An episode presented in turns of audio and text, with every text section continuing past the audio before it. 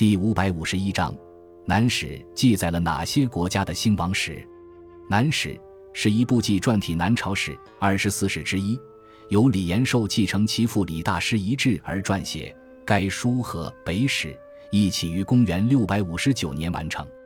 全书包括本纪十卷、列传七十卷，共计八十卷，记载了南朝的四个国家宋、齐、梁、陈、德兴亡史，共计一百七十年。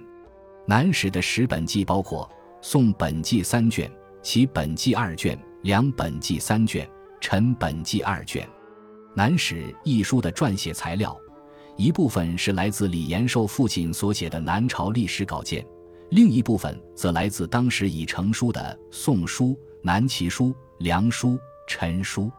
但是，《南史》在编写的过程中，李延寿打破了前四书各自为政的局面，将四朝历史融汇一起，合成南朝史。